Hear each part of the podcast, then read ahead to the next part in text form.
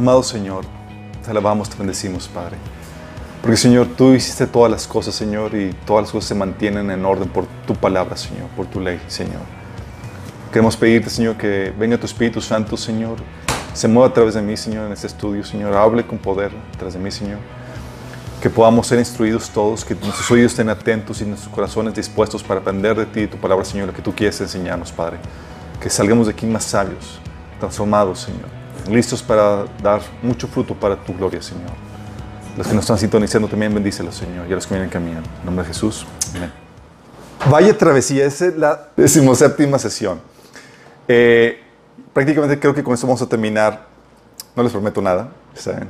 Puede ser que el Señor añada algo más para agregarle. Vamos a tener que tocar el tema del sexo en el matrimonio porque es un tema... Se ha vuelto un, mito en muchos sentidos, porque mucha gente piensa que, que, los casados tienen muy mal sexo. Pero han hecho estudios incluso que, al contrario, los casados tienen el mejor, mucho mejor sexo que los solteros. ¿Sí? Qué fuerte, ¿verdad? pero obviamente no está exento de problemáticas que se tengan que resolver y hoy tenemos que ver todas esas cuestiones. ¿sí? Vamos a, hablar acerca de esto. Primero tienes que entender esto. Cuando hablamos de, sexo, tenemos que entender que el creador del sexo no fue Satanás como algunos piensan. algunos dicen que, que es tan placentero que parece pecaminoso. Sí, no, es algo que fue diseñado por Dios. Eh, cuando la Biblia menciona en Génesis 1.28 que dice, luego Dios los bendijo con las siguientes palabras, sean fructíferos y multipliquen, llenen la tierra y gobiernen sobre ella. Es un llamado a la multiplicación y, a la actividad sexual. Entonces hemos estado, eh, es algo diseñado por, Dios desde el inicio. Y es algo interesante porque eh, a los solteros se les ordena casarse para evitar la inmoralidad sexual. Fíjate lo que dice la Biblia. Dice en 1 Corintios 7.2. Dice, pero en vista de tanta inmoralidad, ¿qué te dice? Hay mucha inmoralidad. Es diagnóstico de Pablo. En vista de tanta inmoralidad, cada hombre debe tener su propia esposa y cada mujer su propio esposo. Fíjate la solución. Dice, hay mucha inmoralidad. ¿Cuál es la forma de, de combatirlo? Cásense. Cásense. Sí. Eso es a los solteros, se les ordena casarse, sí, para evitar la inmoralidad sexual. A los casados, la Biblia ordena practicarlo. Y los casados dicen, amén, gloria a Dios, aleluya. Fíjense que dice los casados, tranquilos los solteros, tienen que llegar a, casados. Dice la Biblia en primera de Corintios 7, 2, del 2 al 5. El hombre debe cumplir sus deberes, su deber conyugal con su esposa, e igualmente la mujer con su esposo. Fíjate cómo habla de que es un deber, es, una responsabilidad. La mujer ya no tiene derecho sobre su propio cuerpo sino su, sino su esposo. Tampoco el hombre tiene derecho sobre su propio cuerpo sino su esposa. ¿Se dan cuenta? O sea, te casas y pierdes derecho sobre tu propio cuerpo. ¿Quién los tiene? Tu cónyuge. Lo dice, ¿cómo se aplican estos derechos? Fíjate, ¿a qué se fija con el, con el que ya no tiene derecho? Versículo 5. No se nieguen el uno al otro a no ser de común acuerdo y solo por un tiempo para dedicarse a la oración. Fíjate cómo dice, ese derecho, le estás diciendo que le, das autoridad a tu cónyuge para que él tome o se sirva sexualmente todo lo que necesita. Entonces ordena practicarlo y fíjate lo que dice la Biblia, ordena a los casados practicarlo frecuentemente. Fíjate lo que dice 1 Corintios 7:5, no tarden en volver a unirse nuevamente. De lo contrario, pueden caer en tentación de Satanás por la falta de dominio propio. Esto es muy importante porque parece algo de sentido común, pero no es ni tan sentido común. Pero muchas parejas que se descuidan sexualmente. Sí. Nos ha tocado aconsejar parejas y demás o a, platicar con, con, eh, mamás cristianas, eh, esposas cristianas y nos dicen que totalmente tuvimos que tocar esas temáticas en consejería matrimonial y pues resultaba que el, que el marido completamente se ha atendido con meses sin atención en esa, en esa cuestión. Es muy peligroso y vamos a ver qué onda con eso. Entonces ordena practicarla frecuentemente la Biblia. Y la Biblia llega al punto de celebrarlo. ¿Qué tanto? Al punto de que dedica un libro entero de la Biblia a celebrar la relación sexual. Imagínense, vamos a hacer un libro. Dios dijo, ¿sabes qué? Necesitamos, necesitamos darle la importancia de vida, porque sabía que el, asunto sexual es una fuerza tan poderosa en, el ser humano que Dios tenía que, que iba a ser algo sumamente atacado por el enemigo, y lo ha sido, ha sido mal explotado, ha sido abusado y demás. El, sexo es igual que el fuego en el sentido que es muy bueno, pero tiene que ser regulado, no puedes darle el fuego, eh, no puedes permitir que tu hijo juegue, con el fuego donde sea. Tiene que tener que, ciertas reglas para que pueda ser productivo. Lo mismo pasa con el sexo. Y el, sexo ha sido tocado por el enemigo, ha sido abusado, ha sido distorsionado. Y Dios, así queriendo redimir algo de, esta situación, decide que en el libro que, eh, que iba a ser como un fundamento para nuestra fe, todo un libro, una sección de la Biblia, iba a dedicarse exclusivamente a la situación sexual, marido, mujer. ¿Qué les parece? ¿Te imaginas así como que, wow? Si lo han leído, alguien lo ha leído, pero no, no en la versión antigua, en la versión nuevas, más contemporáneas. Sí. Es, muy, es muy importante, es el libro sexoso de la Biblia, Cantar de Cantares. ¿sí? Si ustedes son solteros, son niños, léanlo en la versión Reina Valera o de las más viejitas, por favor. ¿Sale? 1500. 1500. Ok, tienes que entender algo acerca de la naturaleza del sexo. Sí, el sexo tiene varias eh, características que debes comprender. Una de ellas es que une físicamente a dos personas. Dice Génesis 2.24 que por tanto dejará al hombre su padre y su madre y se unirá a su mujer y serán una sola carne. Sí, de hecho Pablo hablaba de que cuando tienes relaciones con una prostituta te unes físicamente a ella. ¿La unión causa el matrimonio? No. Acuérdate cuando vimos eso. La unión física no causa el matrimonio. El matrimonio es el voto, el pacto matrimonial que da, eh, como responsabilidad, como privilegio la relación sexual. Sí. Pero si tienes relaciones sexuales fuera del pacto matrimonial, estás adulterando y es pecado delante de Dios. Eso lo vimos al inicio. Entonces, une físicamente. Génesis 2.24 habla, acerca de eso. Y cuando, cuando habla une físicamente, cuando vimos el taller de, liberación hablamos de que conlleva muchos aspectos porque la unión física lo que hace es que permite que, como ya no son dos cuerpos, sino uno a los ojos de Dios, da derecho legal para que lo que hay internamente en el espíritu de una persona pase al otro espíritu. Es decir, que si hay puertas abiertas, hay demonios y demás, eso da base legal para que los demonios puedan transferir de una, de una persona a otra. No significa que lo vayan a transferirse inmediatamente, significa que están las puertas abiertas para que los demonios puedan operar eso. Por eso las relaciones sexuales están muy reguladas en la Biblia, por toda la implicación espiritual que conllevan. Entonces, une físicamente, une emocionalmente, ¿sí? Y esto las mujeres lo resienten más claramente. Y de hecho es tan, tan de conocimiento común que han sacado películas abordando esta problemática. Porque mientras que el hombre lo liga físicamente causando una adicción, a la mujer lo liga emocionalmente. Sí. La relación sexual liga a la mujer emocionalmente porque conlleva una, una conlleva no solamente una unión física, conlleva una relación eh, afectiva. Sí.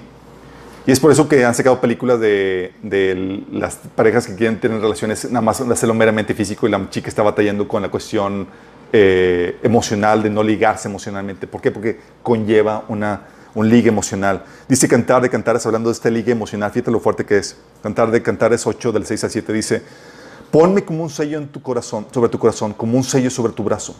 Pues el amor es tan fuerte como la muerte y los celos tan duraderos como la tumba. El amor destella como el fuego con la llama, con la llama más intensa. Las muchas aguas no, no pueden apagar el amor, ni los ríos pueden ahogarlo. Si un hombre trata de comprar amor con toda su fortuna, su oferta será totalmente rechazada. Órale. Porque, fíjate, este es el contexto, este es, este es parte de la culminación de Cantar de Cantares después de hablar de toda la cuestión sexosa, física y toda la cosa. Y dice, ¿sabes qué? Eso lo que ha ocasionado es que sintamos ese, ese ligue emocional tan fuerte que diga que es más fuerte que la muerte. Sí. y lo hemos vivido aquí, ¿no?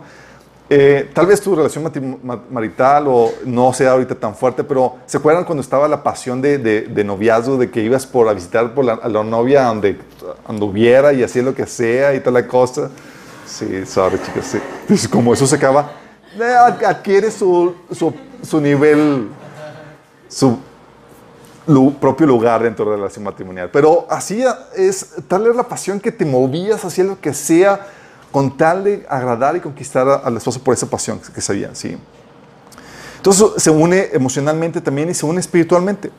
Por eso es lo que les comentaba de lo que decía Pablo en 1 Corintios 6, del, del 18 al 19. Dice, huyen de la inmoralidad sexual. Todos los más pecados que una persona comete quedan fuera de su cuerpo, pero el que comete inmoralidad sexual es peca contra su propio cuerpo. ¿Sí? ¿Y sabes qué es tu cuerpo? Versículo 19 dice, ¿acaso no saben que su cuerpo es el templo del Espíritu Santo, quien está en ustedes y el que han recibido de parte de Dios? ¿Sabes cómo si te había quedado el 20? Dios aquí te está abordando que el pecado de inmoralidad sexual es una forma de profanar el templo. Vóytelas. Es una forma de profanar el templo. Es decir, es un pecado contra tu cuerpo. Sí. Supone que debes mantenerse santo. Exactamente. Pecas contra el templo, pecas contra Dios. Por eso dice en 2 Corintios 6, del 14 al 16, no formen yunta con los incrédulos, que tienen en comunión la justicia con la maldad, o qué comunión tiene la luz con la oscuridad, qué armonía tiene Cristo con el diablo, qué tiene en comunión un creyente con un incrédulo, ¿Qué en qué concuerda el templo de Dios y los ídolos. Está hablando de una unión, eh, de la unión íntima que puedes hacer con un incrédulo. Dice, hey, ten cuidado, no hagan eso. ¿Sí? Porque somos templo del Dios viviente. Como Él ha dicho, viviré con ellos y caminaré con ellos. Yo seré su Dios y ellos serán mi pueblo. ¿Por qué? Porque conlleva una unión espiritual. No solamente es algo meramente físico. Por eso el Señor dice, hey, si tú te unes en, relación en una relación sexual fuera del matrimonio, tú estás profanando el templo. Si te unes con una unión con una persona no creyente, tú estás uniéndote en un yugo desigual. Si ya estás queriendo que haya una comunión entre el templo de Dios y los ídolos. Sí. Es algo muy fuerte, pero es algo que tiene que ser. Entonces, esa naturaleza de sexo une físicamente, une emocionalmente, espiritualmente. ¿Y qué creen? Es adictivo.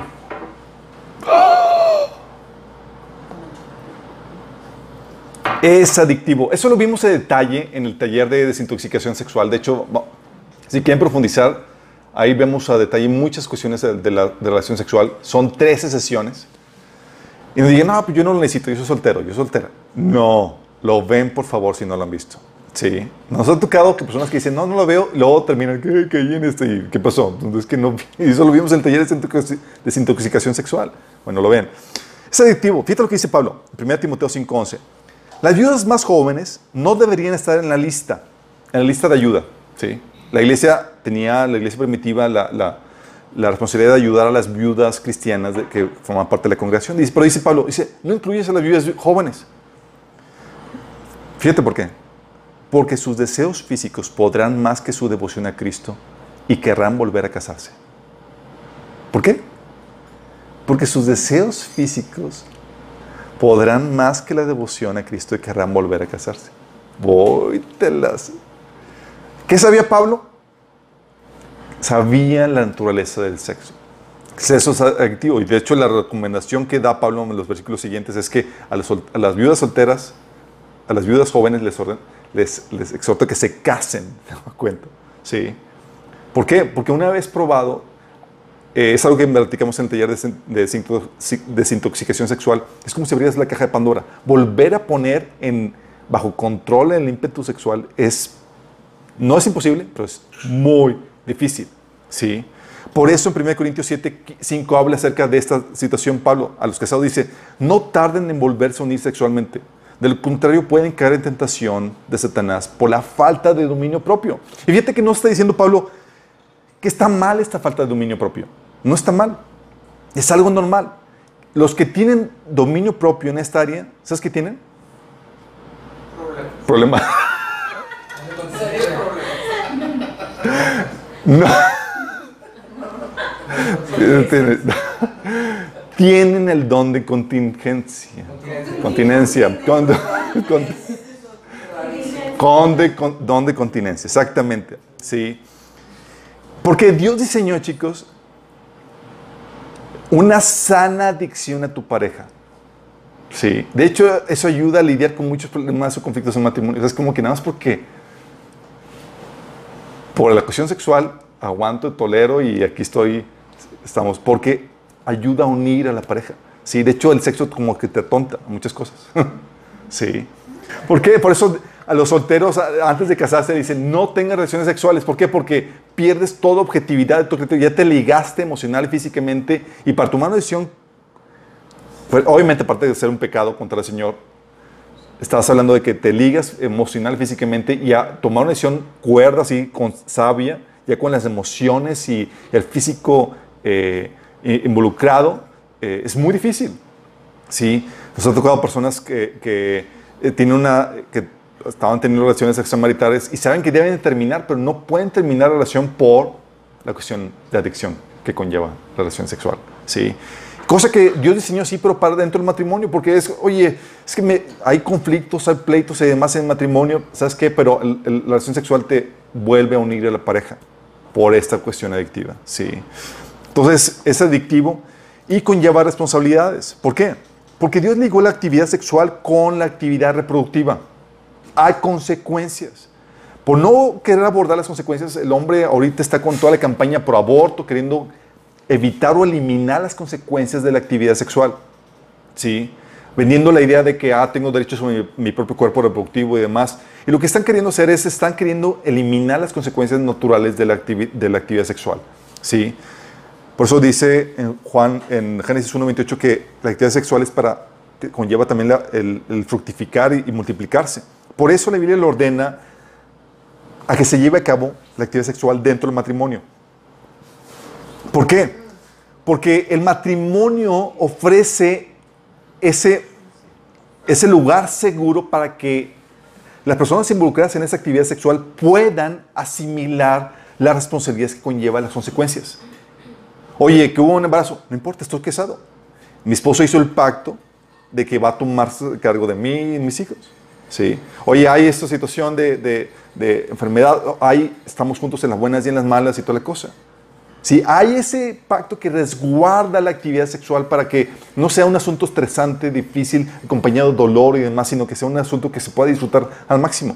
De hecho, es algo genial porque nosotros como cristianos tenemos el manual del creador del sexo. Y no es un manual para restringir o limitar la actividad sexual, es para sacar el me- mejor provecho. Entonces, si alguien debe de tener eh, mejor, de- el- la- el- debe sacar el mejor jugo al sexo, son los cristianos. Saben cómo hacer para que funcione como debe ser y sea algo sumamente agradable. Sí, que no esté acompañado de culpa o de, de problemas de conciencia. Sí. Y es aquí donde llegamos a la pregunta, chicos. ¿Qué opinan ustedes? ¿El sexo será una ca- causal, así, será una causa suficiente para casarse? No, no, no. Pablo dice que sí. Si es una causante para casarte. Fíjate lo que dice Pablo. Fíjate lo que dice Pablo. 1 Timoteo 5:11 dice, las viudas más jóvenes no deben estar listas porque no deben estar en la lista porque sus deseos físicos podrán más que su devoción a Cristo y, vol- y querrán volver a casarse. O sea, la, la- actividad sexual, el, de- el deseo sexual va a llevar a que, a que este, las, viudas se quieran volver a casar. ¿sí? Eh, luego, por eso dice Pablo, de- viendo, esta problemática, dice, por eso exhorto a las viudas jóvenes a que se casen, tengan hijos y lleven bien su hogar y no den lugar a críticas del enemigo. Fíjate la solución. Como tienen problema de, no tienen don de contingencia, continencia, no tienen un don de continencia, ¿qué es la solución de Pablo? Cásense, tengan hijos y ocúpense de sus, las responsabilidades que eso conlleva. ¿Qué tal, eh? De hecho, si es una causante para casar. De hecho, dice Pablo que el celibato, el celibato, ¿ya no sé qué es el celibato? Es el vivir una vida de soltero sin casarte. El celibato está prohibido para los que no tienen don de continencia. Prohibido, o sea, no tengo don de continencia, la Biblia te ordena casarte. Sí. Pues, pero ¿dónde? Ora para que el Señor te regale. Dice 1 Corintios 7, del 7 al 9. Sin embargo, quisiera que todos fueran solteros igual que yo. Pablo tenía don de continencia, chicos. Sí. Y el, el ideal de Pablo era, no se casen. Sí. Pero aclara Pablo, pero cada uno tiene su don específico de Dios. Unos de una clase y otros de otra. Él sabía que tenía un don. Sí. La verdad es que gracias a Dios que le dio ese don, no, no hubiera habido mujer que le hubiera aguantado el paso a este Pablo. Sí. Digo, si muchos de sus mayores colaboradores y hombres y agarreros y demás se, les, se, lo abandonaban, dice, este tipo ya está muy intenso. Versículo 8 dice, así que les digo a los solteros y a las viudas, es mejor quedarse sin casar tal como yo. Pero si no pueden controlarse, entonces deberían casarse. ¿Qué está haciendo? Si no tienes don de continencia, ¿cuál es la, la instrucción? Cásate. Es mejor casarse que arder de pasión. ¿Sí se dan cuenta? Todos que dicen, oye, ¿el sexo es suficiente causal para casarse? Sí. Suficiente. Oye, es que me batallo, o sea, no tienes una continencia. Busca casarte. Es la solución que la Biblia da. Sí. No dice que, o sea, la solución es muy clara en ese sentido. Sin embargo, el enemigo conociendo, conociendo esta naturaleza sexual que Dios puso con nosotros, ¿sabes qué hizo el astuto? Dentro del cristianismo surgió la idea de que deberían de vivir las personas solteras sin casarse. Y dentro de la iglesia, específicamente la iglesia católica, se prohibió el matrimonio. En, cumplimiento de lo que Pablo advirtió que iba a suceder. Primero de Timoteo 4, del 1 al 3, advertía Pablo de esto. Decía, pero el Espíritu dice claramente en los postreros tiempos que en los postreros tiempos algunos apostatarán de la fe, escuchando a espíritus engañadores y a doctrinas de demonios, por la hipocresía de mentirosos que teniendo cauterizada la conciencia, prohibirán casarse. Voy telas. ¿Y qué creen que sucede, chicos? Pablo te ordena que no tienes, no tienes continencia la salida es casarte. ¿Qué pasa si pro- tienes, no tienes don de continencia y te prohíbo casarte? Te quemas. Ardes de pasión. La pasión sexual no se acaba. La instrucción de Dios es darle una salida dentro del marco normativo que Dios estableció. ¿No, lo encuentras? No se va a acabar. Va a salir de alguna forma. Por eso, el nivel de inmoralidad de la Iglesia Católica a, lo largo de la historia, tú pueden, pueden checarla históricamente, siempre ha estado en niveles epidémicos. En la Iglesia Protestante también va a haber igual que hay corrupción en todas partes, pero nunca en los mismos niveles, porque en, la Iglesia Protestante, las iglesias protestantes como norma generalmente ponen que lo- deben estar casados, los pastores y demás. Lo que hace es que dan una salida sana al ímpetu, a la pasión sexual. Sí, pero cuando no, y ahorita por eso, nada más imagínate, están saliendo destapes de 10 años atrás de la Iglesia Católica con abusos sexuales y demás. El, la semana pasada estaba platicando, el, el- aceptando el papá de los abusos, eh, estaba aceptando el papá que, que efectivamente muchas monjas han sido abusadas sexualmente dentro de la, del- de la- de la iglesia. Y esto es lo que sale de ahorita, chicos. ¿Pero ustedes creen que esto es algo reciente? La, la, inmoralidad sexual era tan común y tan, tan fuerte a lo largo de, la, iglesia católica que, que la gente históricamente quedaba asombrada. O sea, hubo tiempos de gobierno de la iglesia católica donde se conocía al papado la pornocracia por toda la situación tan depravada que se vivía. ¿sí? Algunos años de- del gobierno papal. Por eso es tan importante acatar las órdenes. Oye, si Dios te dice, cásate, tienes, no tienes de continencia, cásate, es porque Él sabe. No te quieras así, no, yo puedo, Señor, no, no, no, no, no, no quieras. Lo que haces es que te perfiles directo para que el enemigo te haga caer en tentación y caigas. ¿sí? Y se comentan todo ese tipo de, de, de- aberraciones. Eh, de hecho, chicos, aunque nos cuesta aceptarlo, es típicamente, es generalmente la cuestión físico- físico-sexual por la que la gente se casa. No es cierto, yo no. Es típicamente eso, por cuestiones superficiales. Digo, buscas una persona que te guste, a- atractiva físicamente. Estamos hablando de que tiene que ver la cuestión física, sexual, ahí que que te atraiga, ¿sí? Porque no solo somos espíritus. Porque no solamente somos espíritus. Entonces hay siempre, la- eso, y hay una, esa, esa pasión sexual. De hecho, eh, platicando con una chica de la, de, eh, cristiana en una, dando consejería, dice, oye Alberto, estás haciendo con un chico no cristiano. Un chico no cristiano yo. Y, pero no sé si está bien y yo, que dice la Biblia. Y dice, sí, ya sé lo que dice la iglesia, pero es que, bueno, ¿y qué te gusta de él? Es que sus brazos y su pelo y su...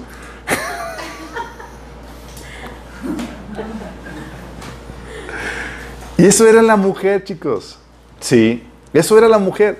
Obviamente en el hombre, que es por naturaleza visual y demás, es fácilmente, es como que se pueden votar. Obviamente, Dios tiene que llevarte por un proceso de madurez para hacerte ver que lo, que lo físico no es lo importante. Pero de forma natural, tú estás, te eh, eh, de forma natural, tú, tú, lo que te apela es lo físico y lo sexual. De forma natural. ¿Sí? Y luego más, si hay los besos apasionados y demás, ya, sí, estamos del otro lado. Entonces, por eso, fíjense lo que dice Cantar de Cantares, 8 del 1 al 2, hablando de la Sulamita. Es lo que dice. Ah, si fueras mi propio hermano, criado a los pechos de mi madre. Al encontrarte en la calle, podría besarte y nadie me juzgaría mal. Uy, chiquita está. tomándote de la mano, te llevaría a la casa de mi madre y me enseñarías ahí el arte del amor. Te, te, daría a beber vino con especias y el néctar de mis granadas. La, la, problemática que tenemos hoy en día, lamentablemente, es que como cristianos tendemos a sobre, sobre espiritualizar las cosas. Así el exceso. Típicamente, años anteriores, cantar de cantar es como cómo se vendía. No se vendía como alguna, un, una, un canto al amor eros, al amor sexual. Era, no, no, no, es que es, es que es la relación entre Cristo y la iglesia y, y, y espiritual y bla, bla, bla. Y luego, cuando yo, yo, había comprado esa narrativa, dije, pero pues, cuando lo escribieron ni siquiera había iglesia. ¿Cómo que la iglesia de Cristo? Digo, esto es el tiempo de Salomón y se nota que estaba, que es meramente sexual. Y así es, sí. Digo, no por nada tuvo mil mujeres el, el, muchachito, sí. Pero tendemos a, hacer eso, chicos. Tendemos a, por ejemplo, como cristianos, la tendencia es a sobreexaltar el amor ágape y le damos énfasis a eso, porque si nos hace falta, nos hace falta. El amor es el que nos fluye, natural, chicos. Sí. Pero tenemos a sobreexaltar eso. Al amor, el amor ágape, que es el amor incondicional, el amor basado en el carácter, en la decisión, el amor injusto, donde le das a una persona lo que no se merece, el amor sufrido. Y, tratamos de fomentar eso y, y, y, lo sobreexaltamos. ¿sí? Y, pero al mismo tiempo también satanizamos cualquier cosa que procure la belleza en nuestro físico y la atracción de pareja. ¿Sí? Y por eso tenemos a mujeres o, en, la iglesia que, que, hoy no se pintan, no se arreglan, el asunto sexual dentro, eh, así en la iglesia, eh, relegado a lo mínimo y a un tabú, pues, no se hable porque somos espirituales, eh, confunden la santificación o consagración con ausencia de sexo. No es que me estoy santificando, me estoy consagrando. Sí, dentro del matrimonio, desde que ya casados y demás, no es que. Sí, es en serio. Eh, y sabes que eso tiene mucho que ver con nuestro trasfondo católico, ¿sí? O sea, en los tiempos de, de, la revolución, ahí con los abuelos y demás, la falta de conocimiento bíblico hacía que circularan muchos mitos en cuestión de, de, la cuestión sexual. O sea, por ejemplo, una de los tabús era que el pecado original era, eh, fue, había sido el sexo. Sí de que el, el fruto prohibido que les era porque ¿verdad? Pues empezaron a hacer cositas que no que no que estaban prohibidas. sí, pero ese es el, ese es el mito. O sea, eh, sabemos que el, que el, fruto prohibido no era el sexo. Entonces, que luego más cuando. y aparte no traían ropa. Y luego, y luego más cuando, cuando lo combinas con la narrativa de que el Señor los encuentra sin ropa, digo, escondidos porque andaban desnudos y demás, y pues que andaban haciendo. Dice, no. Pero es ahí donde dices, esos tabús hacían pensar que la gente que el sexo era malo. Y luego, si es placentero, peor. O sea, era como... Recuerdo que, que, que platicando de esas temáticas con los abuelos y demás, una compañera de la prueba me decía, es que yo, mis, mis, abuelos me decían que, que o sea, eran sumamente persinados. Y decían que antes, para tener relaciones sexuales, o sea, tener placer era prácticamente sumamente pecaminoso. Y lo que hacían era que hacían una, ponían una una manta sobre la chica con un agujerito nada más ahí y oraban, Señor, sabemos que esto, esto es solamente para traer hijos a, a, tu iglesia católica y bla, bla. Y, Pero, o sea, no ver, no nada, era, es nada más para, para procrear netamente, ¿sí? y Y muchos cristianos están así en ese sentido, en el, el sentido de que eh, cristianos te- teniendo esos tabús que, que los hacen tener una relación matrimonial donde parecen más hermanos que, que esposos. Sí. He tocado casos de primera mano donde cristianos teniendo problemáticas eh, en la cuestión sexual porque se casaron y pues obviamente todos los tabús que conllevan la cuestión religiosa y demás. O sea, nunca habían tenido, siempre tenían relaciones sexuales con, con la luz apagada y nunca se habían visto desnudos. Sí. Eh, y, y, y cuando uno quería ponerlo, dice, no, es que esto, digo, no debemos de... O sea, las tabús de, de que estaba mal la- el, el verse desnudos, el compartir la intimidad, la intimidad. O también casos que nos ha tocado de, parejas en donde la boda de miel arruinada porque la chica salió despampanante. La boda, la luna de miel, perdón. La luna de miel. La luna de miel, sí, la boda de miel, sí. La luna de miel, oye, de- arruinada porque llega la chica súper zampanante con vestidos todos acá, con atuendos pues, apropiados para la noche de bodas. Y el chavo histérico, porque ¿qué es eso? Eso lo utilizan las prostitutas, bla, bla, bla, que no, que esto. Y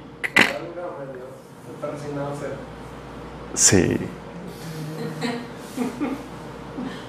Y la actividad sexual relegada así como que nada más a escueto, algo...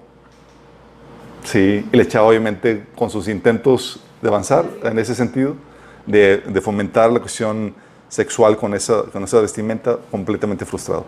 Y no les estoy mintiendo, sí hay muchos casos, porque tendemos a sobre, espiritualizar las cosas. Porque ignoramos la naturaleza del amor eros, chicos. Hay amor, amor ágape, el cual es fundamental para el matrimonio. Es el fundamento para poder lidiar con el, el- el la falta de carácter, las diferencias, las dificultades. Pero sin, el amor eros, que es el amor sexual, el amor del atractivo físico, el amor superficial, está incompleto. El matrimonio estaría incompleto. El amor eros fue ordenado por Dios para ser fomentado y disfrutado en el matrimonio. De hecho, el amor eros lo que hace es que le añade lo superficial a la relación matrimonial. Oh, ¿Cómo que la superficial? Ya nada más dice superficial, es como que, pues no, eso no, no estamos buscando lo superficial. Eh, pero déjame decirte que el, es- déjame decirte que el mismo Dios que inspiró el- el- la frase de, de Proverbios de la mujer virtuosa que engañoso es el encanto y pasajera la, la belleza, la mujer que teme al Señor es digna de alabanza. Es el mismo que inspiró Cantar de Cantares que dice, qué hermosos son tus pies como sandalias, oh doncella y princesa. Las curvas de tus muslos son como una joya, la obra de un habilidoso artesano. Estamos hablando es el mismo Dios, chicos. Sí. Porque como dice Lucas 11:40, lo, el que hizo lo de adentro, también hizo lo de afuera. Sí. Y tú lees Cantar de Cantares, y tú ves que dices, oh my goodness. Cantar de Cantares lo que hace es un, es una, es un cántico, es, es- Cantar de Cantares es una frase que es- significa el canto supremo. Sí. Es un, es un canto, es una obra poética para exaltar el amor eros, el amor de pareja, el amor superficial. Y eso, tú lees Cantar de Cantares, es meramente superficial. Tú no ves nada de que, ah, qué corazón tan hermoso, tan misericordioso. No ves nada de eso. Tú no ves como que, qué bonitos sentimientos tiene, o es, es tan justo. No, es mera, es, es completamente eh, superficial. ¿sí? O sea, exalta la belleza física. ¿sí? Por ejemplo, tú eres tan apuesto, amor mío, tan agradable que no puedo expresarlo. Cantar, cantar es 1.16 o cantar de cantar es 4.7. Y tú eres hermosa, amada mía, bella en todo sentido. La belleza. Fomenta el coqueteo. Es lo que dice la... la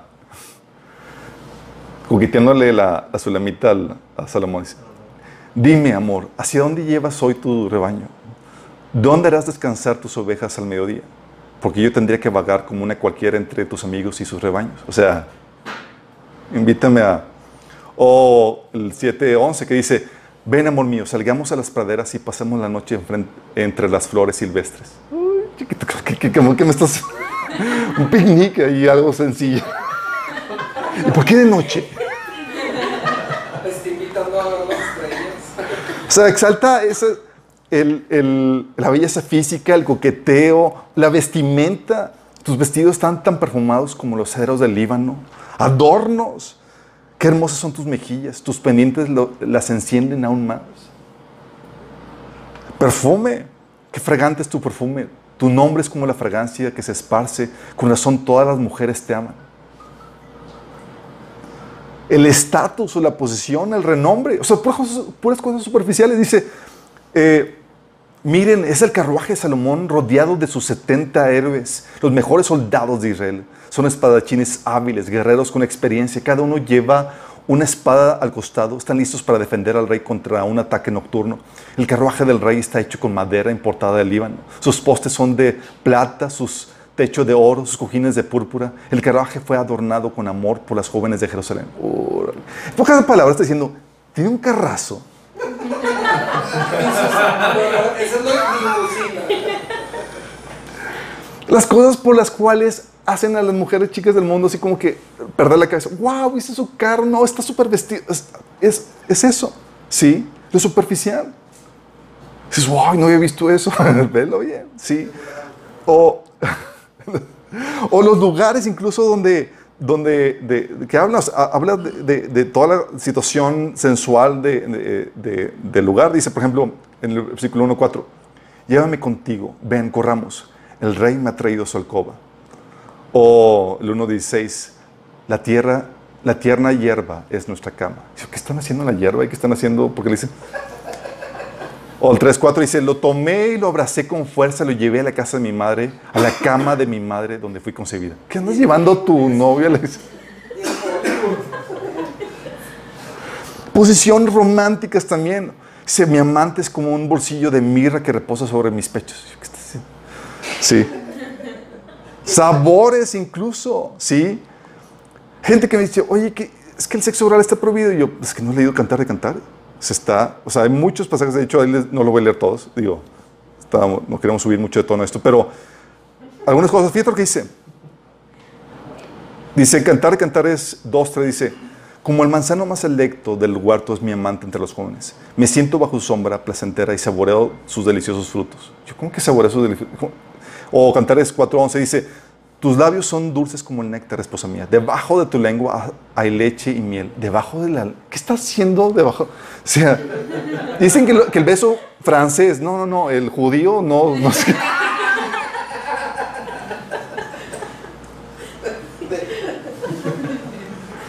O sea, o cantar, cantar es 4 del 13 al 14 dice, oye, o sí, mejor, van- ya van al punto, ¿verdad? Ahí hasta ven los pasajes que sí. O las emociones que, que exaltan. Dice, tu amor es más dulce que el vino. O has cautivado mi corazón, tesoro mío, esposa mía. Lo tienes como un rehén, con una sola mirada de tus ojos, con una sola joya de tu collar. Ah, soy rento. O el deseo y la excitación sexual que, fíjate lo que dice. Eh, no, mejor esto no lo leo. Eh, ahí, está, ahí están los pasajes, están pasajes en el estudio, pero es, es una, es un canto toda a la exaltación sexual, a lo superficial y demás. Dices, ¿Por qué? ¿Qué la Biblia no nos enseña todo lo contrario? Porque es necesario. Mira, lo que aprendemos de la Biblia es lo siguiente, es algo que debes entender. Y por no entender eso, muy- la pasión en el matrimonio no se, saca, no se saca provecho, no se disfruta. ¿sí? Lo que la Biblia enseña es que debes de cultivar la belleza interna, que es de mucho más importancia. Y ese se requiere un trabajo muy fuerte, muy activo, porque no sale de forma natural. De forma natural la mujer le da énfasis o a la cuestión física, a la cuestión superficial, lo, lo exterior. ¿sí? No te- nadie te tiene que enseñar. Desde chiquita las niñas y demás están luego peinándose y viéndose y, sale de forma natural. El trabajo interno es el que cuesta trabajo y hay que incentivar lo que se haga. 1 Pedro 3, del 3 al 5 dice, no se interesen tanto por la belleza externa, los peinados extravagantes, las joyas costosas o la ropa elegante. En cambio, vístanse con la belleza interior, la que no se desvanece, la belleza de un espíritu tierno y sereno que es tan preciosa a los ojos de Dios. Así, así es como lucían hermosas las santas mujeres de la antigüedad. Ellas ponían su confianza en Dios y aceptaban la autoridad de sus maridos. Sí, la Biblia enseña eso. También te advierte en Proverbios 31, 30. El encanto es engañoso y la belleza no perdura, pero la mujer que teme al Señor será sumamente alabada. Sí. Es tan importante porque la belleza interna, chicos, es la que va a determinar la externa en el reino. ¿Qué tanto in- invertiste en la belleza interna, en producir los frutos del Espíritu, el carácter de Dios, en ser moldado, moldeado la imagen de Cristo? Va a determinar la gloria, el esplendor y la belleza que vas a reflejar en el reino. Imagínate. Eh, por eso es tan importante. Y ahorita, en, el, en, el- en un mundo que fomenta lo superficial y demás, Dios nos pone como, un- como protesta ante el mundo a decirle, conscientemente no le damos prioridad a eso. Pero en el, mundo, en el, en el reino, chicos, yo cuando venga aquí, ¿sabes quién hacer los, los guapos, los mejores vestimentas, los que van a tener más gloria más esplendor? Somos nosotros. No hay tiempo para todo. Ahorita estamos a contracultura. Pero no significa que Dios no haya creado también eso. ¿Sí? Por eso tampoco debemos descuidar la belleza física. No es que te tires al león, así como que, ah, pues solamente lo interno y pues ahí como amanezca, así me tienes, ¿sí? Y es que hay iglesias que enseñan eso. Y está mal. Fíjate lo que dice Jesús en Mateo 6, del 16 al 17. Fíjate lo que dice. Cuando ayunes, no, que no sea evidente porque así lo hacen los hipócritas. Pues tratan de tener una apariencia miserable y andan desarreglados para que la gente los admire por sus ayunos, por su espiritualidad. O sea, yo es que yo no me, yo lo, lo, lo, lo interno no nada más. Dice, les digo la verdad, no recibieron eh, otra recompensa más que esa. Pero tú, cuando ayunes, peínate y lávate la cara. O sea, arréglate, mi chavo, por favor. No andes mostrando lástimas ahí. Él no se aquí ayunando, ¿verdad? Sí, o sea, te dice, no descuide la, la cuestión física. Sí. De hecho, cuando Dios des- desposa a su esposa Israel, al pueblo, fíjate lo que dice en, en- en Ezequiel 16, 17, dice, te adorné con joyas, te puse pulseras, collares. Tan perfecta era tu belleza que tu fama se extendió por todas las naciones, pues yo te adorné con mi esplendor, lo firma el Señor omnipotente. Fíjate, el Dios que se enfoca en lo interno, eh, interno también adorna, también embellece, también se- tiene ese, eh, fa- ese factor. ¿Sí? Y es algo que debes de entender que se debe de procurar. No se le debe dar la importancia de que sea prioritario, pero no se debe desatender. Por eso debes de buscarte verte atractiva, no para el mundo, para tu cónyuge. Para tu cónyuge. Por eso, tal así, que es en esa relación donde la, novia busca embellecerse para el novio, que de ahí esa, de, esa, de esa forma natural que, que deben de llevarse las relaciones, que Pablo toma esa analogía para decir, la iglesia así es con Cristo. Así debe ser con Cristo. Dice que Cristo buscó una novia para presentarse a sí mismo como una iglesia gloriosa que no tuviera mancha, ni arruga, ni cosas semejantes, sino que fuese santa y sin mancha. O sea, no la quiero fea. Y de forma natural la mujer, oye, se embellece y demás es para, para su esposo, aunque he escuchado pláticas de que la verdad se, se visten para sus amigas. para, ¿por qué las amigas? Digo, es algo que todavía no entiendo. Eh, y debes de buscarte verte atractivo y, y tu man- la manita de gato y en lo físico, cuidarte, en la ropa, en el olor, el- el- en el trato, en la palabra. Es algo que yo, por ejemplo, he tenido que aprender. La verdad es que los hombres no somos tan... tan sí. Sí, dices, oye, ya lo, lo he visto que se arregla mejor. unos- es- mi, espo- mi esposa me ha ayudado a, a desarrollar esa cuestión. Pero, pero yo no sabía que a mi esposa le fascina que use perfume, sí. Y para mí era, yo salía y entraba y era como que, digo, la verdad, ¿quién le importa? Pues a mi esposa le importa, pues tengo que verme bien para ella, sí. Y lo aprecia. Eh, pero buscamos, porque es algo que debes de fomentar en el matrimonio, debes buscar el verte atractivo para tu cónyuge. Es un elemento que debes añadir en el matrimonio, la cuestión del eros, sí. Eh, ahora déjame aclararte, atractivo no es lo mismo que pro- provocativo. Cuando hablamos de atractivo es verte bien, vestirte, arreglarte para que aprecien todos tu belleza natural. Paz no significa que seas atractivo y sí que estés provocando sexualmente a la gente. Sí. Entonces no, significa- no, puede ser atracti- no puede ser provocativo, sí, sí puedes. en lo privado con tu cónyuge. Sí, ahí sí todo lo provocativo. Utilice, utilice con él ahí las minifaldas, las chiquifaldas y todos los atuendos acá eh, nocturnos que quieras utilizar. En privado. Sí, la Biblia no lo condena, no es pecado. Sí. Y es aquí donde tenemos que entender eso en esta cuestión sexual que el Señor nos ha puesto. Tenemos que entender la llave del marido para la esposa y viceversa. ¿sí? Dios nos puso, nos, dio nos hizo diferentes, tanto el hombre como la mujer, como un recordatorio de lo que, de lo que debes de buscar otorgar. Porque la forma de...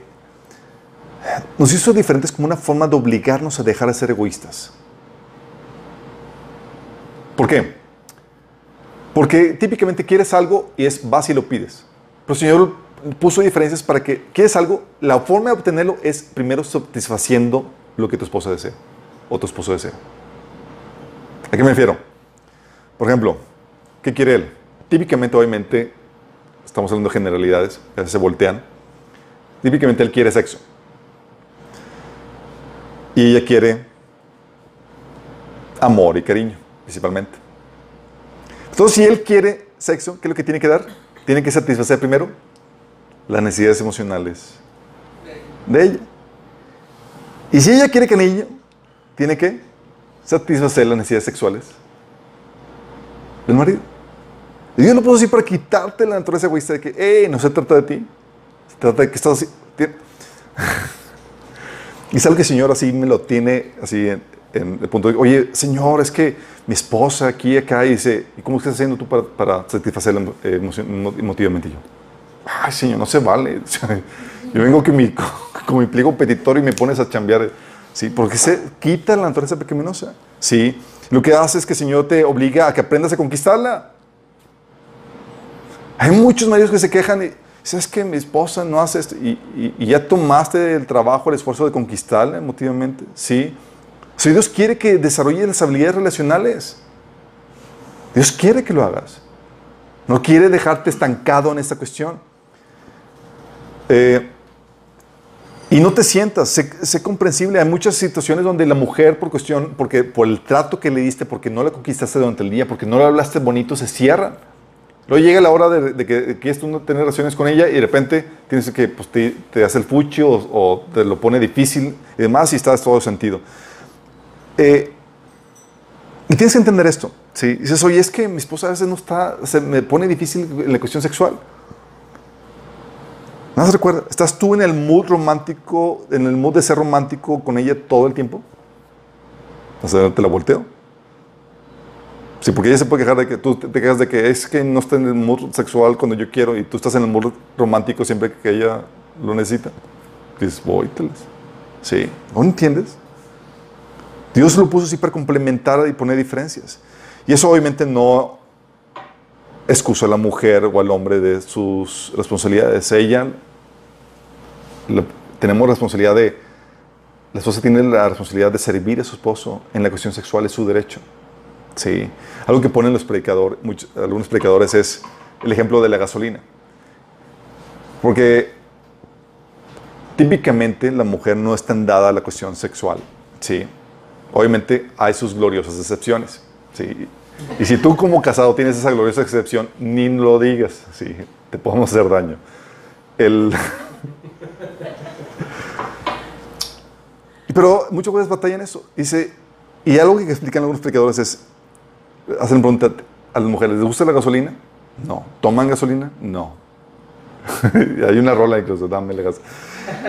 ¿Te gusta? Dice, pero tu carro la necesita para andar. Y es así, tu esposo anda así, todo nebras y demás, anda, es, tu esposo necesita esa atención. No importa que tienes, tienes que servicio 24/7, premium, sí.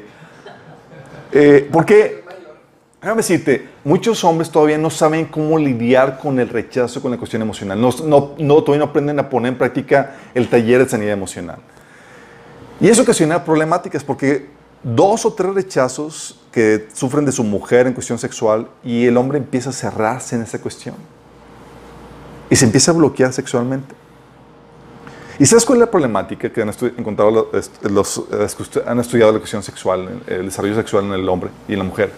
Es que el hombre tiene eh, un auge en la cuestión sexual al inicio de su, de su, de su vida, en cuestión cuando es joven y eh, en el adulto joven.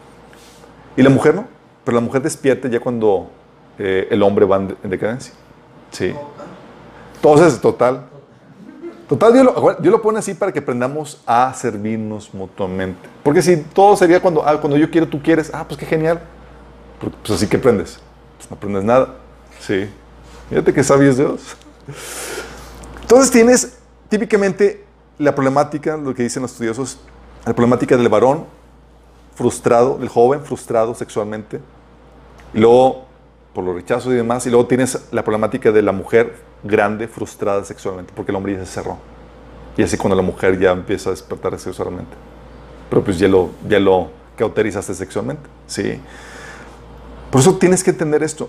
Tú tienes una responsabilidad de servir a tu esposo y no solamente lo sirves cocinando, lo sirves también atendiéndolo sexualmente. Si no lo niegues, no, no se lo niegues, la, el- la cuestión sexual él lo necesita.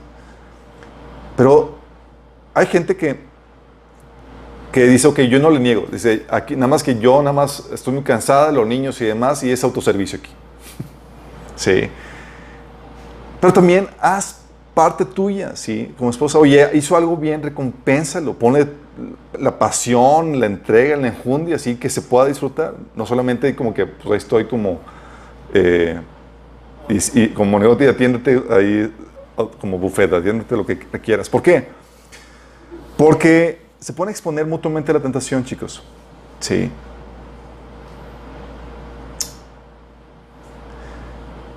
¿A qué me con, esto? La Biblia te habla de que hay una falta de dominio propio que es natural cuando no tienes don de continencia. Y tú debes estar muy consciente de eso. Sí. En vista, dice Pablo, 1 Corintios 7, 5, en vista de tanta inmoralidad, cada hombre debe tener su propia esposa y cada mujer su propio esposo. Y no es como que le diga la, al- la- da la solución de la inmoralidad sexual, cásate.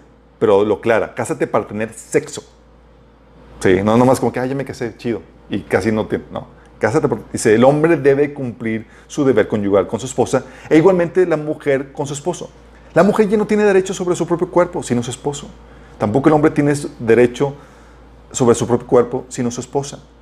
¿Qué grueso? Está diciendo, ¿sabes qué? Cuando él lo pida y cuando ella lo pida. Y a veces que el hombre, los jóvenes, no, no- les hace- se les hace muy, especialmente a los jóvenes varones, dice, ¿cómo sexo por obligación? Eso no existe. Sí, sí existe. A veces donde te despiertan a altas horas de la noche y tú no quieres, estás cansado y demás y tienes que cumplir responsabilidades. Antes de casarme me platica esto. Un, un, un varón cansado dice, es que yo sí hay sexo por obligación. ¿De qué hablas? ¿No existe eso? Sí, a veces estás cansado y demás, te vas a casar. Cuando te cases vas a ver que va a haber situaciones donde tú quieres dormir y demás y tu esposa quiere tener relaciones. Y vas a tener que cumplir. Yo, pues ¿quién no se va a levantar? Y yo,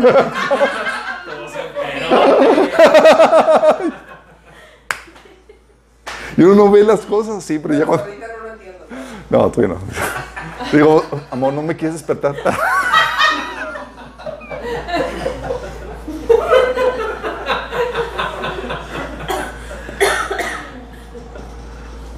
Y dice, no se nieguen el uno al otro a no ser por común acuerdo y solo por un tiempo para dedicarse a la oración. Fíjate, la única salvaguarda para negarse, la única excusa no es la caqueca, es que la oración, voy a orar. Y dice, y no tarden en unirse nuevamente, del contrario puede caer en tentación, en tentación de Satanás por la falta de dominio propio, una falta de dominio propio natural. Entonces dice, no se tarden, es solamente por oración tiempo limitado. Así como que, amor, ya oraste media hora.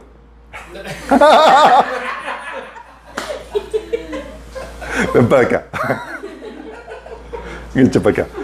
Sí, ¿por qué? Porque no se debe descuidar la tentación física. Muchos casos de inmoralidad sexual se pudieron haber evitado, chicos, por un ritmo de relaciones sexuales constante seguido en la relación matrimonial.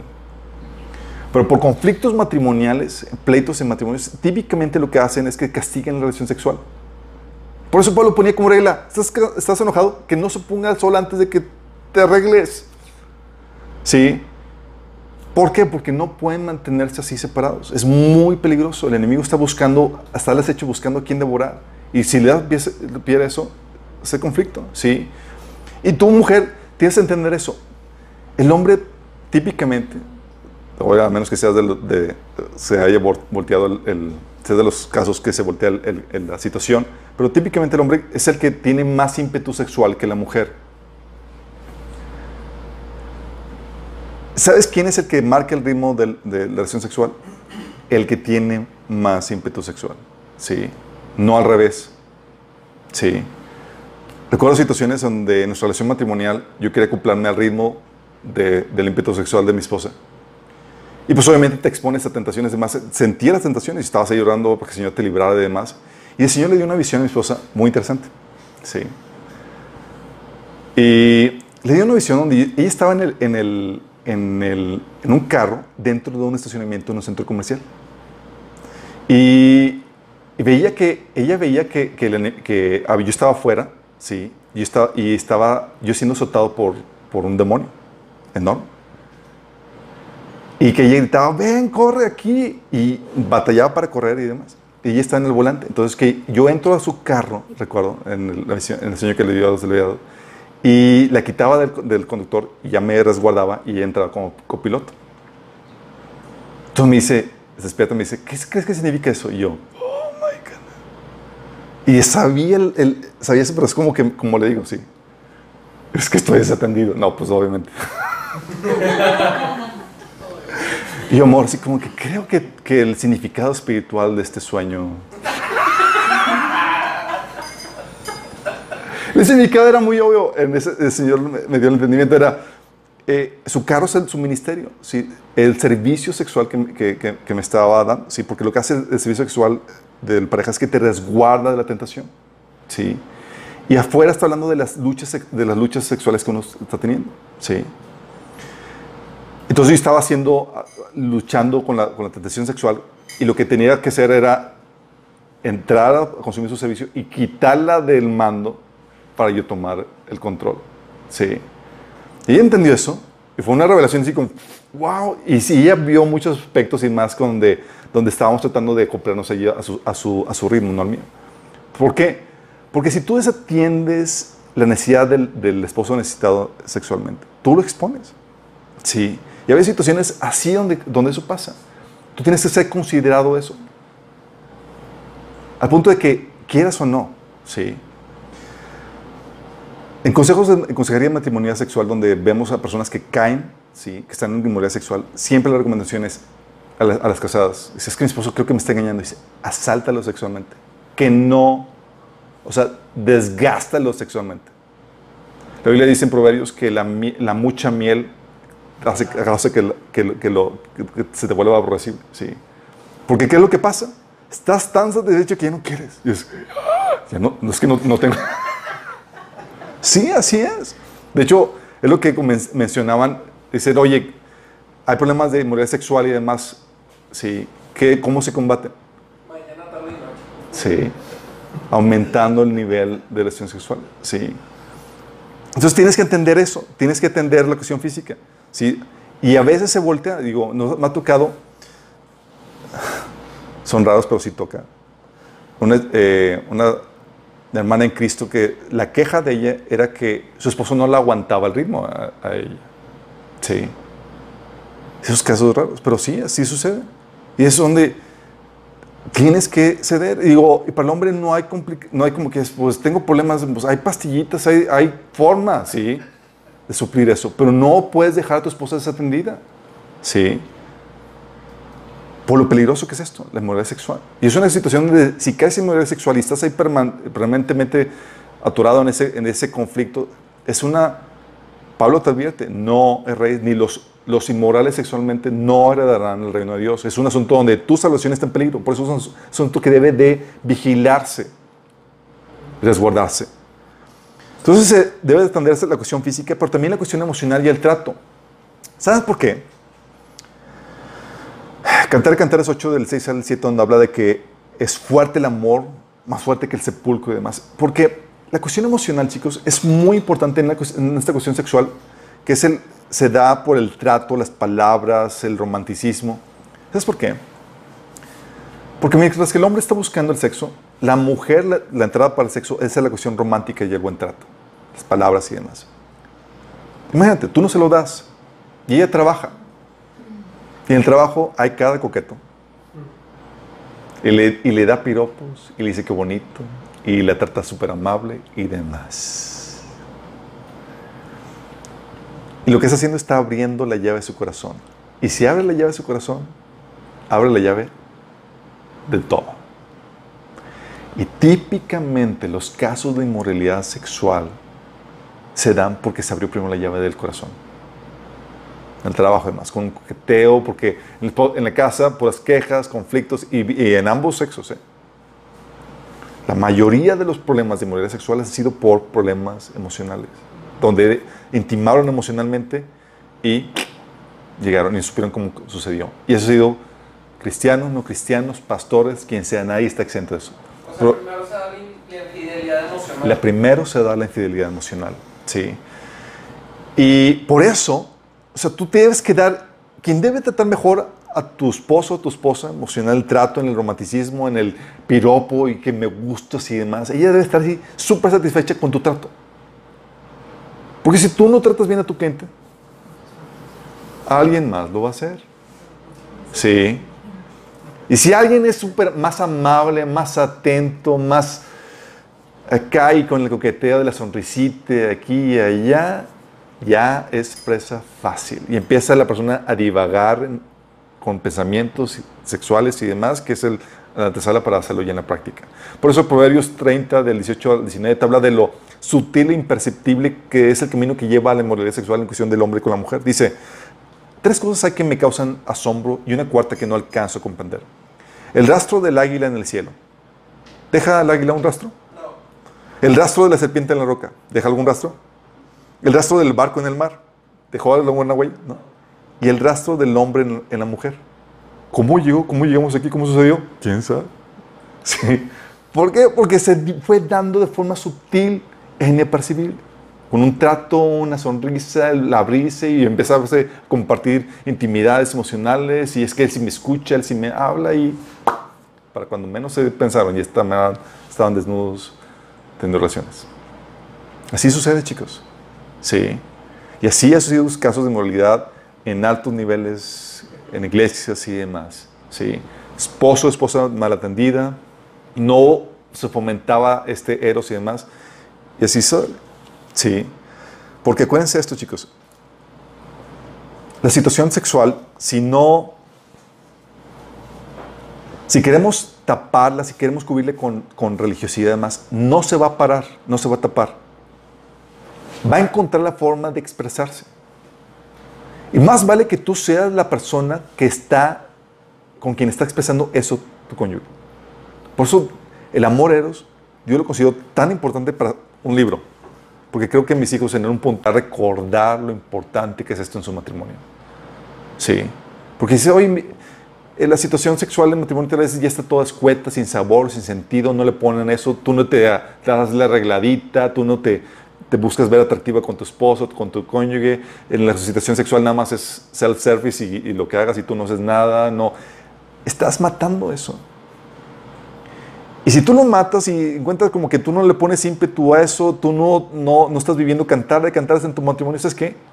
Él va a buscar o ella va a buscar vivirlo en alguna otra parte. Porque esa pasión no se, no se paga.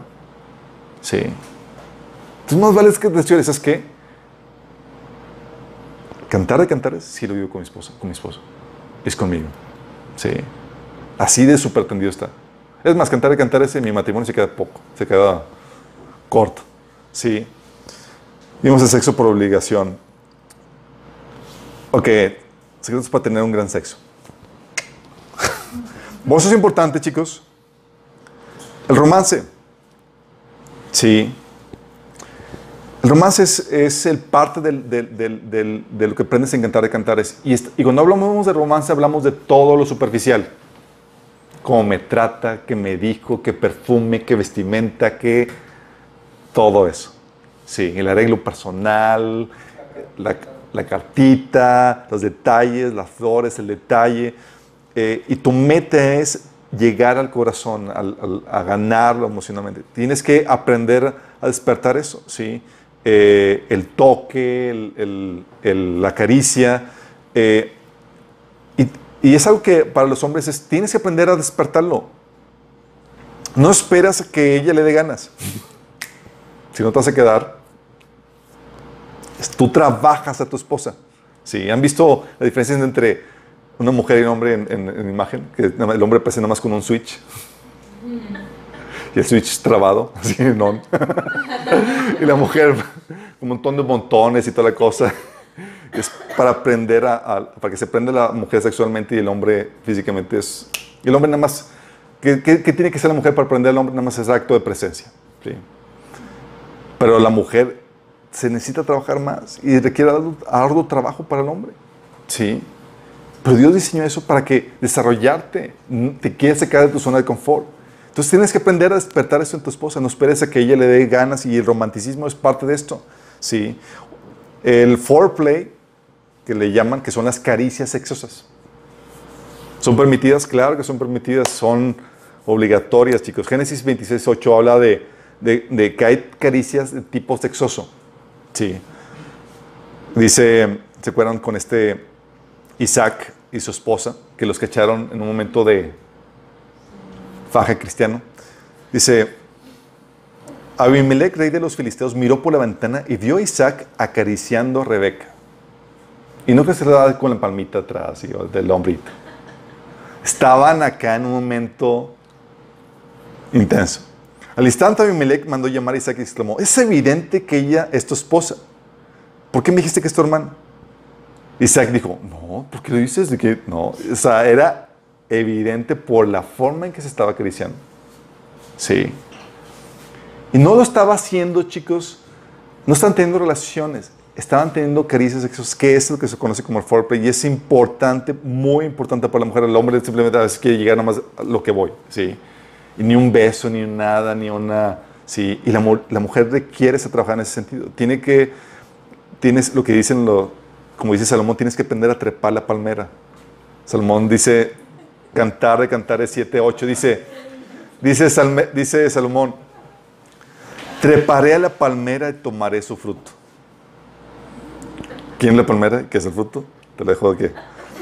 Dice, que tus pechos sean como un racimo de uvas y, y tu aliento como una fragancia de manzanas. Ok. Salomón aquí está diciendo, voy a trepar la palmera. Sí, dices, tienes que aprender a subir la palmera. No es así como que está, es, tienes que aprender a hacerlo.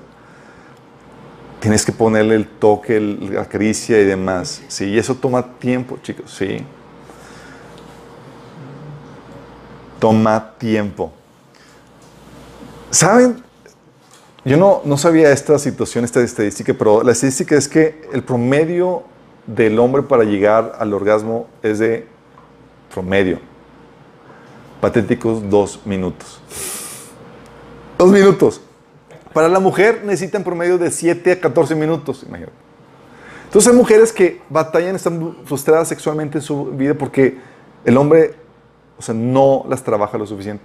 Sí. Cantar y cantar te lo pone de esta forma, dice Cantar y cantar es 4.6. Hasta que ponte el día y huyan las sombras, me iré al monte de la mirra y al collado del incienso. Es decir, toda la noche juntos haciendo cositas. Imagínate, este- era la aspiración de este tipo. Sí. Pero acá es como que rápido, listo, ya. Sí. Y es algo que tienes que aprender que la idea o la meta no es que tú llegues, sino que hagas a tu cónyuge llegar. Eso requiere trabajo, requiere esfuerzo, requiere tiempo. Y ya, a las mujeres déjame advertirles esto. La forma para que el hombre tarde en llegar es teniendo sexo frecuente. Sí. Si, oye, lo recompensas cada tres meses, mira, ni, ni 30 segundos te va a ayudar. Sí. No va, no va a haber hecho nada de nada. Algo que también ayuda en tener relaciones sexuales placenteras es la privacidad y la seguridad. La mujer tiene la necesidad de sentirse a salvo y en privado. Si estás en una situación de exposición y demás, no creas que esto va a funcionar. Si Eh, y obviamente no esperes a que hasta tienes que propiciar, no esperes a que los niños salgan de la casa para que vuelvan a retomar su vida sexual. Nos ha tocado matrimonios donde, eh, oye, los niños durmiendo todavía en la casa, en la cama de los padres y demás, hasta primaria, casi casi secundaria. No, tienes que buscar propiciar eso. ¿Sí? Y el hecho de que tu esposo no te diga nada, sí, no significa que no lo necesites. Si es hombre, típicamente es- hay algo ahí, algo refrenado, algo frustrado que tienes que atender en ese sentido. Y tienes que, esperar, tienes que propiciar eso. No esperes a que los niños se vayan a la casa. Esa privacidad, esa seguridad. Sí. Oye, para eso hay familiares, para eso hay niñeras. oye, mandas a los niños con la suegra, con, o, te- o- o- o lo que hacen, lo que, eh, una aplicación de, de- de una serie de- que sacó una iglesia de Cantar de Cantares, hablan de lo que hacen el- los líderes de la iglesia. Lo que hacen los líderes de la iglesia, y ya se habían de acuerdo- puesto de acuerdo y demás, era que agarraban sus fines de semana en un hotel. Sí, en hotel. Si no batallaban, ah, pues los niños ya estaban grandes ahí y es difícil porque viven ahí en la casa, pues nos, nos- nos vamos nosotros. Y rentaron un hotel, sí. Y, y sabían, los los papás, no, obviamente los hijos no, no, no les dirían muchas cosas a los hijos, pero sabían los hijos lo que habían, y ya eran grandes, sabían qué habían hecho y toda la cosa, porque llegaban súper contentos, súper amigables, y, y- y con el amor renovado, dices, porque eso es lo que hace, chicos. Despertar el amor eros es como el lubricante en la relación que hace que despierte la pasión, el buen trato y demás. ¿sí? Entonces la privacidad, la seguridad, muy importante. La exclusividad también. Dice la Biblia en Hebreos 13:4, honroso sea el matrimonio y el hecho sin mancilla, pero los fornicarios y a los adúlteros los juzgará Dios. Y es importante esto que el sentido de exclusividad es muy importante para ella. Ella necesita sentirse exclusiva, única, la única deseada. Y tienes que enfocarte solo en una mujer que es tu esposa. Sí, y viceversa. Por eso, chicos, es muy delicado meter pornografía dentro de la relación sexual, dentro del matrimonio. No solamente porque es una, no solamente porque es una industria que, que es de condenar. Por eso Jesús lo condena. Mateo 5:28 dice, porque yo les digo que cualquiera que mira a una mujer y la codicia ya ha cometido adulterio en el corazón, eh, con ella en el corazón. Y es de lo que se trata toda la, la industria de la pornografía, es el codiciar con los ojos a una mujer, a una persona que no es tu cónyuge.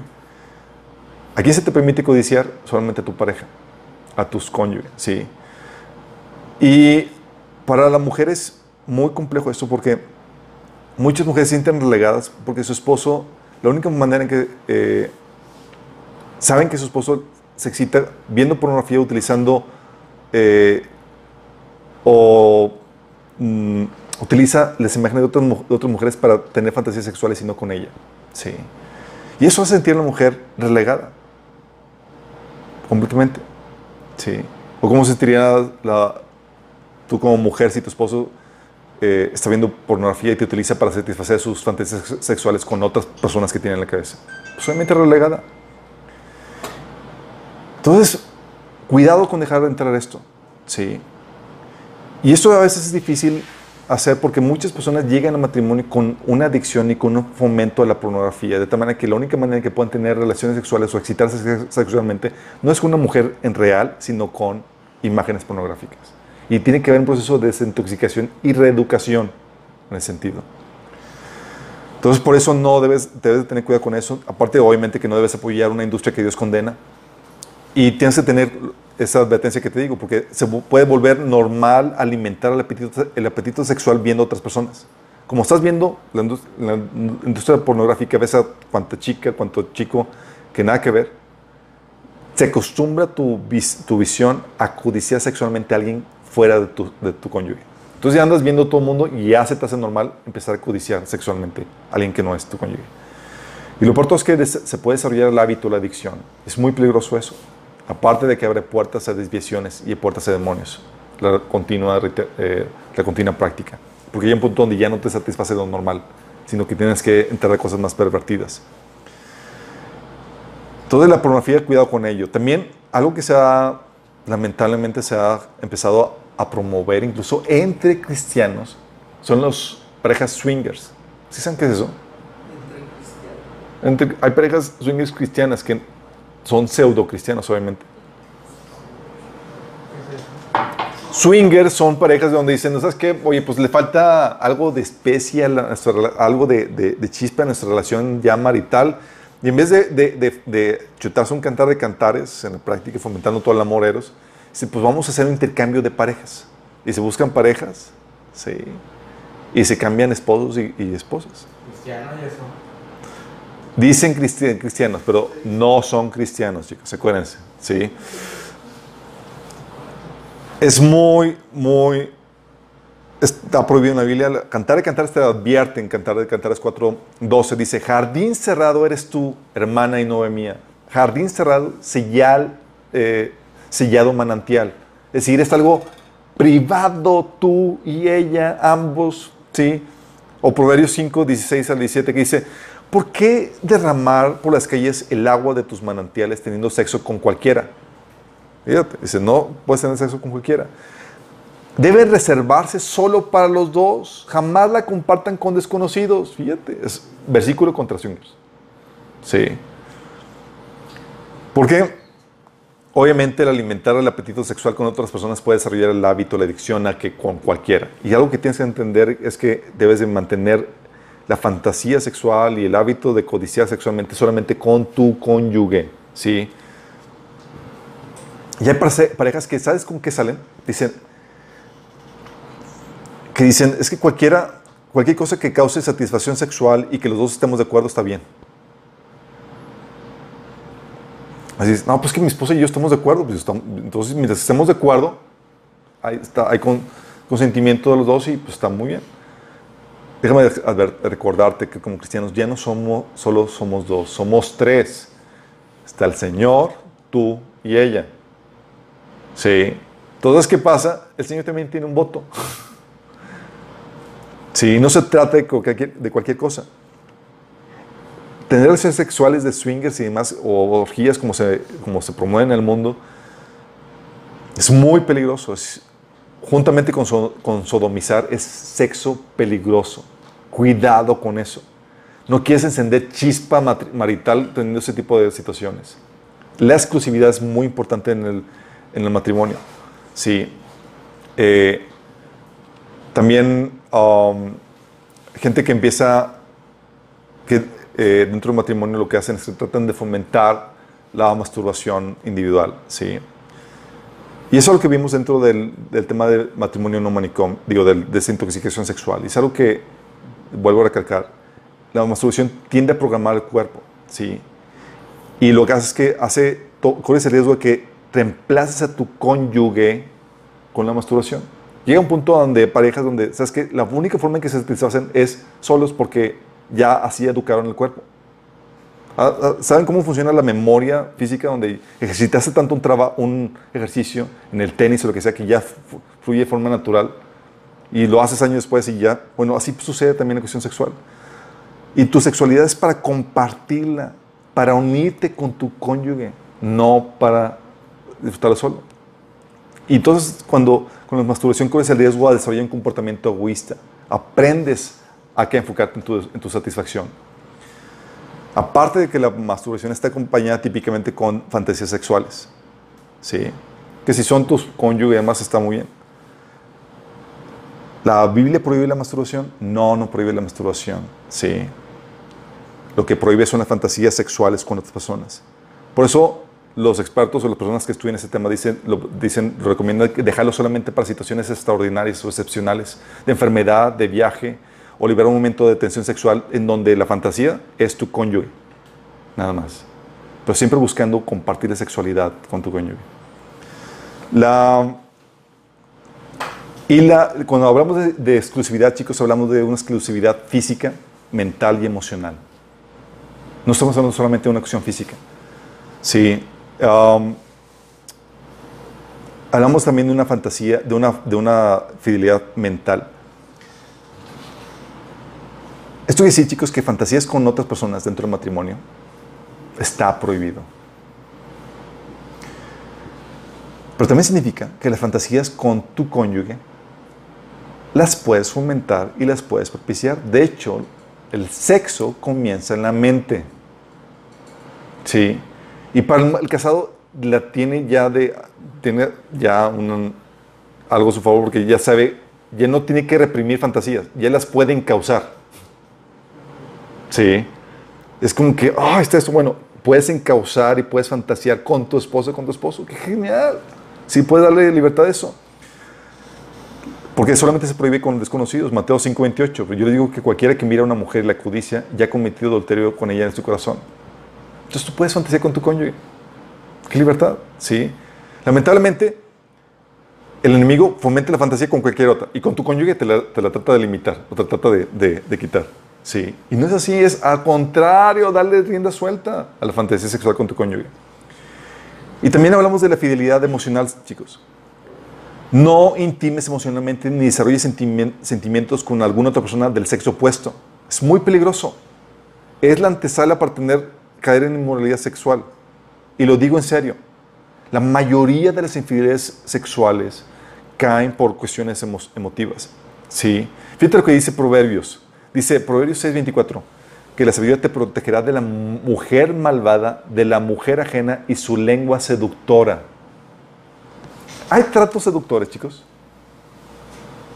Claro que hay tratos seductores, hay palabras y demás que te van envolviendo emotivamente más y que, órale, sí. De hecho, algo que vimos en el taller de desintoxicación sexual es, por ejemplo, unas reglas que Dios pone, es no pláticas sexosas con personas del sexo opuesto. Prohibido. Ni consejería ni nada. Es como que, ah, es que tengo, déjame platicarle, pastor. O que déjame, ni nada. Sí. Sí, de hecho, se los recomiendo que lo, que lo vean porque es muy importante ver esas prevenciones. Y no te expongas tampoco a circunstancias que provoquen eso.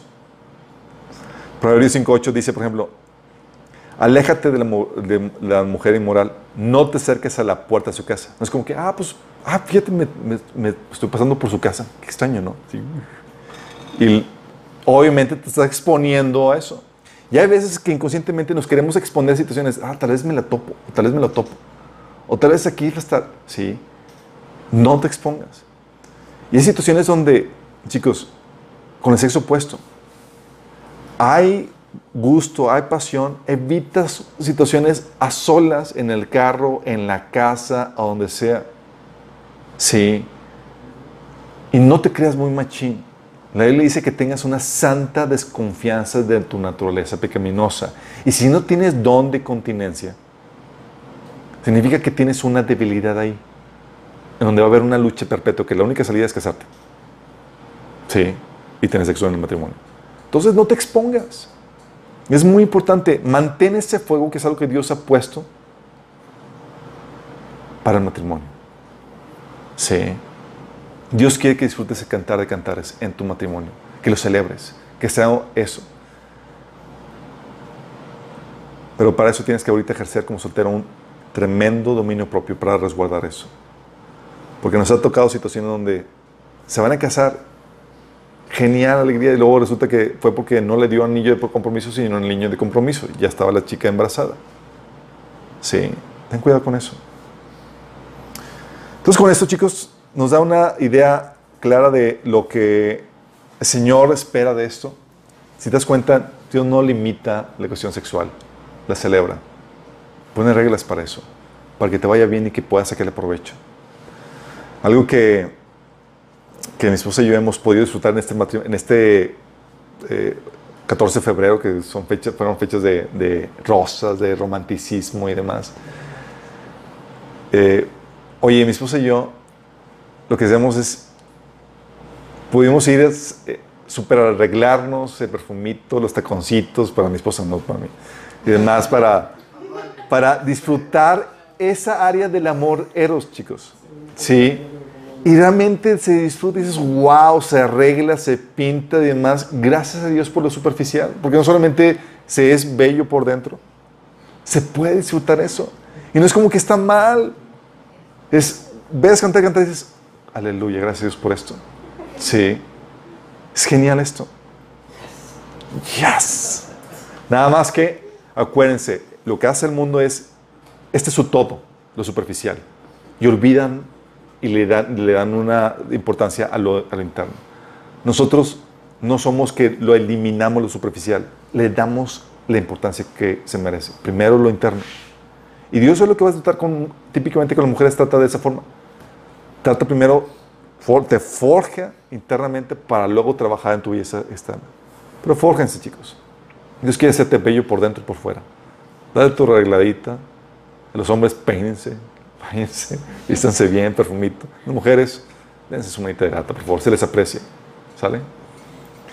Con eso terminamos, aparentemente taller teníamos, digo, de matrimonio no manicomio.